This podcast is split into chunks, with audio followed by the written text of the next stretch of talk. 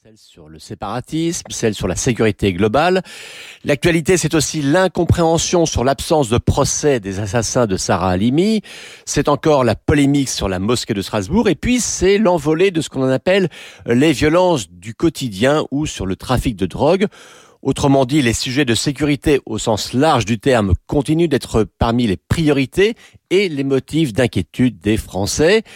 Emmanuel Macron veut montrer qu'il ne les oublie pas, il doit aussi convaincre que le régalien n'est pas son talon d'Achille. Et son message est aussi de dire que son action ne se limite pas à la crise du Covid, même si ce combat-là, évidemment, semble occulter tout le reste. C'est vrai sur les questions économiques, c'est vrai aussi sur les questions régaliennes. Donc le message du chef de l'État, c'est la crise sanitaire ne met pas le quinquennat à l'arrêt. Quelle est la tonalité, Guillaume Tabar, de cet entretien? Bah, Écoutez, des annonces, il y en a peu, sincèrement. Hein. Il y a l'engagement d'un débat sur la consommation de drogue et sur ses effets délétères, hein, ce sont les mots du président. Euh, sur ce sujet, il se prononce clairement contre la dépénalisation euh, de la consommation de drogue. Et deuxième annonce, il demandera au garde des Sceaux de faire évoluer la loi au regard donc de l'affaire Alimi euh, pour que la prise de stupéfiants ne soit plus un motif suffisant d'irresponsabilité pénale. Et sur la tonalité générale, si l'on veut schématiser les choses, disons que cet entretien vise à remettre le curseur clairement du côté de la fermeté. Euh, implicitement, il cherche à corriger deux maladresses, hein, ou en tout cas deux expressions qui avaient été mal comprises. La première, c'était dans l'émission de Brut, hein, consacrée aux relations entre la jeunesse et la police. Il avait alors repris dans sa bouche l'expression de violence policière, une expression tellement connotée que cela avait choqué les policiers. Également comme celle de privilège blanc qu'il avait utilisée sans vraiment vouloir la reprendre à son compte. Donc d'une certaine manière, hein, dans le Figaro, il remet les pendules à l'heure. Peut-on dire que cet entretien s'adresse à l'électorat de droite qu'il avait rejoint? Bah, c'est clair qu'Emmanuel Macron n'a pas renoncé à continuer d'attirer l'électorat de droite. Ce sera un des axes de sa campagne de 2022. Et c'est aussi un fait hein, que si sa popularité reste globalement stable, elle a substantiellement reculé ces derniers mois dans l'électorat de droite. On le voit encore dans le baromètre euh, IFOP JDD de ce week-end. Donc oui, cette interview était aussi sans doute un moyen de parler plus fortement à cet électorat-là. Voilà, nous en reparlerons avec euh, tout à l'heure euh, David Abiquière dans la revue de presse. Merci Guillaume, bonne journée, on se retrouve avec plaisir demain. Il s'appelle Bruno Mégarbarn, il est professeur de médecine, chef du service réanimation à l'hôpital Lariboisière. Il est en direct avec nous dans un instant. Radio Classique, l'invité de Guillaume Durand avec le Figaro. Je suis ravi de vous avoir euh, face aux auditeurs de Radio Classique ce matin. Professeur, bonjour, bienvenue sur notre antenne. Évidemment, euh, on est dans une situation qui est un peu particulière. Par exemple, si on lit la presse internationale ce matin, ce que je fais religieusement, Israël est proche de l'immunité collective, hein, vous le savez, avec deux tiers de la population qui a été soit vaccinée, soit infectée. Et du côté des États-Unis, euh, eh bien, c'est la vaccination qui est ouverte à tout le monde. C'est deux choses que nous ne connaissons pas aujourd'hui en France et nous ne sommes même pas dans la situation évidemment des Anglais. Alors quel est votre point de vue justement sur la politique qui a été menée jusqu'à présent et d'après vous, quel est l'état de la situation aujourd'hui? Concernant la vaccination, euh, donc euh, l'Europe a reçu un nombre malheureusement limité de doses avec euh, une augmentation progressive euh, au cours du temps. Mmh. Et donc effectivement, il a fallu prioriser la population à vacciner dans l'immédiat pour mmh. protéger les personnes à très haut risque de décès, les personnes très âgées avec des comorbidités. Malheureusement, la vaccination de masse, qui est nécessaire pour pouvoir lutter contre cette pandémie et stopper la circulation du virus, n'est encore pas au rendez-vous. Vous voulez dire que par exemple, si, non mais si, imaginons que vous soyez président de la République et moi Premier ministre, on peut pas dire aux Français maintenant et tous ceux qui veulent se faire vacciner, ils y vont. C'est impossible. Alors, ça va arriver. Je pense que ça va arriver. Aujourd'hui, c'est encore difficile. Il faut encore prioriser. À mon sens, dans un premier temps, prioriser en fonction des risques individuels, mhm. c'est-à-dire essentiellement par rapport à l'âge, qui est le facteur principal de risque. Mhm. Euh, puis, rapidement, évidemment, ouvrir aux, personnes les plus exposées à l'infection, comme les enseignants, comme les policiers, comme euh, les chauffeurs de bus ou de taxi. Mhm et j'espère le plus vite à la population totale, car l'objectif, à mon avis, euh, mhm. doit être euh, toujours maintenu, c'est-à-dire vacciner tous les sujets adultes mhm. avant la fin de l'été, car de là dépend ce que l'on connaîtra en septembre-octobre.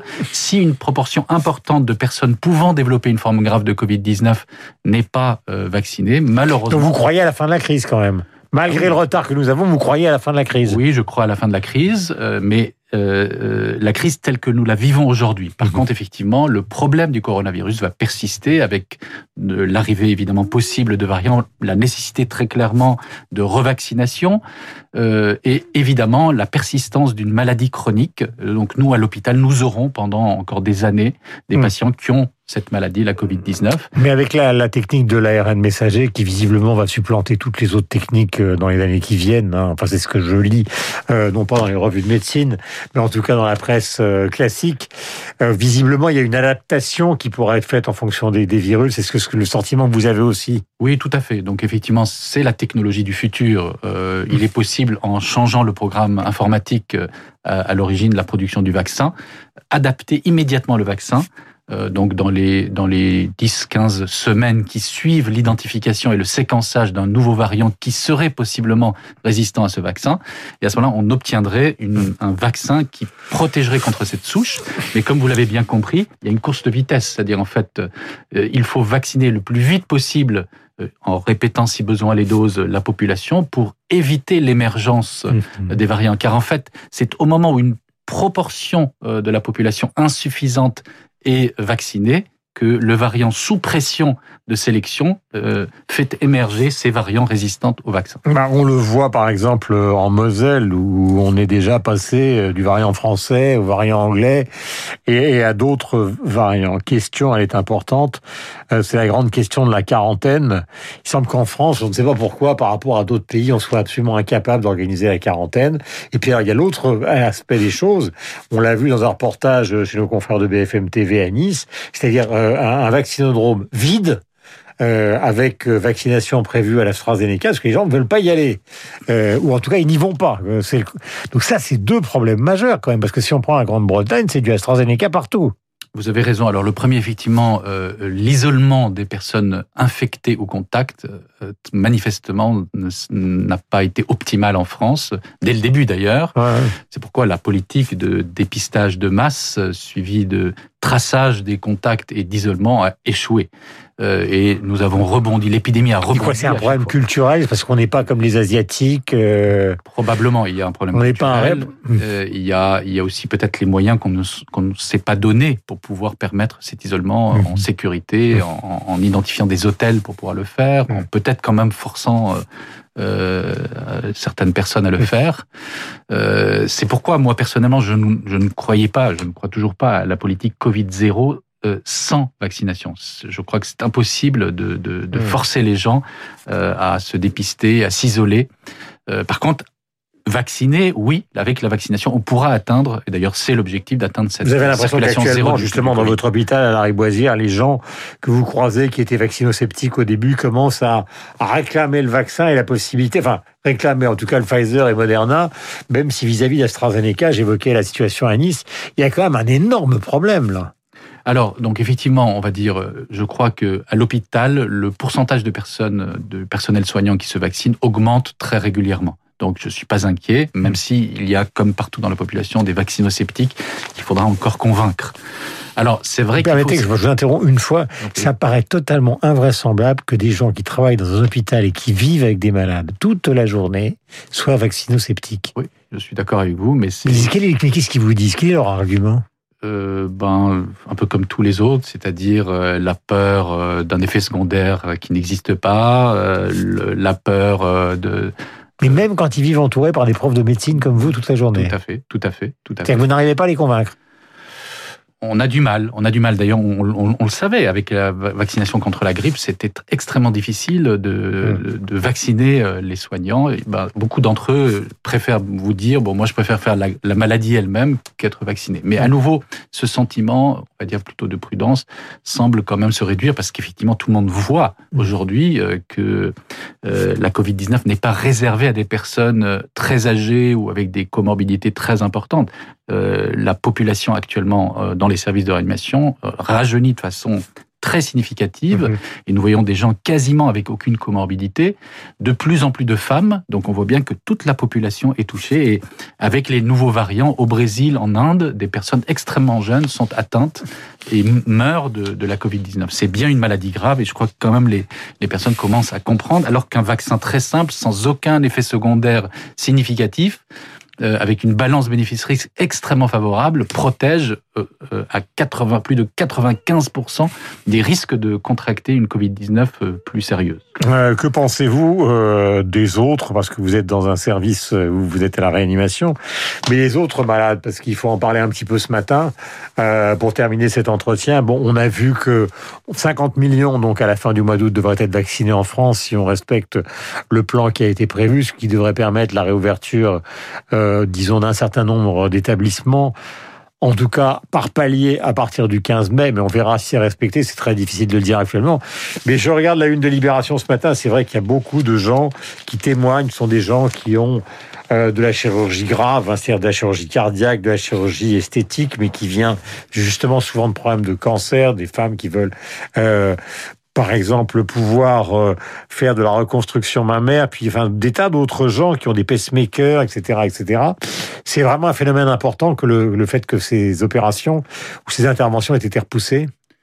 Oui, c'est effectivement malheureusement euh, la crise a entraîné cette réduction de l'offre de soins aux patients qui n'ont pas la Covid pour permettre euh, dans l'immédiat euh, de centrer les moyens vers les personnes qui ont la Covid-19 et qui ont une menace vitale immédiate sur leur vie.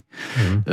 C'est vrai que les interventions chirurgicales, les programmes médicaux, diagnostiques ou de prise en charge qui ont été retardés ou reportés a priori ne compromettent pas la vie des patients en question, mais effectivement entraînent des désagréments, mmh. euh, euh, des, des, des, problématiques psychologiques, de personnes qui attendaient des douleurs éventuellement qui vont euh, durer dans le temps. Donc c'est extrêmement difficile, ce d'autant plus probablement certains avaient déjà été déprogrammés en mars-avril 2020. Une dernière question, professeur Megarban. Est-ce qu'il y a encore dans votre hôpital, parce que c'est pas la peine de prendre un, un, une vision nationale, mais est-ce qu'il y a encore malheureusement beaucoup de gens qui décèdent de la Covid-19. Oui, tout à fait. Donc effectivement, il y a bien des personnes qui décèdent de la Covid-19, même si il y a eu un rajeunissement euh, de la population en réanimation, même si c'est vrai que désormais les personnes de plus de 80 ans sont relativement rares. Euh, il y a encore euh, une proportion très importante de personnes euh, entre 65 et 80 ans. Et la Covid-19 euh, peut entraîner le décès. À mon sens, je ne pense que le taux de mortalité global de cette troisième vague en réanimation sera identique à celle de la première de la deuxième vague, c'est-à-dire un tiers des patients admis en réanimation décèdent. Simplement, cette fois-ci, il s'agira de patients un peu plus jeunes et plus gravement infectés. Merci Bruno Gammeyard-Barn, donc euh, qui est chef du service de réanimation à l'hôpital de la Riboisière à Paris, était l'invité donc de la matinale de Radio Classique ce matin. Nous retrouvons Luc Ferry à 8h40. Dans un instant, David Abiquier. Merci, bonne journée Merci à vous euh, dans ce contexte qui est évidemment difficile.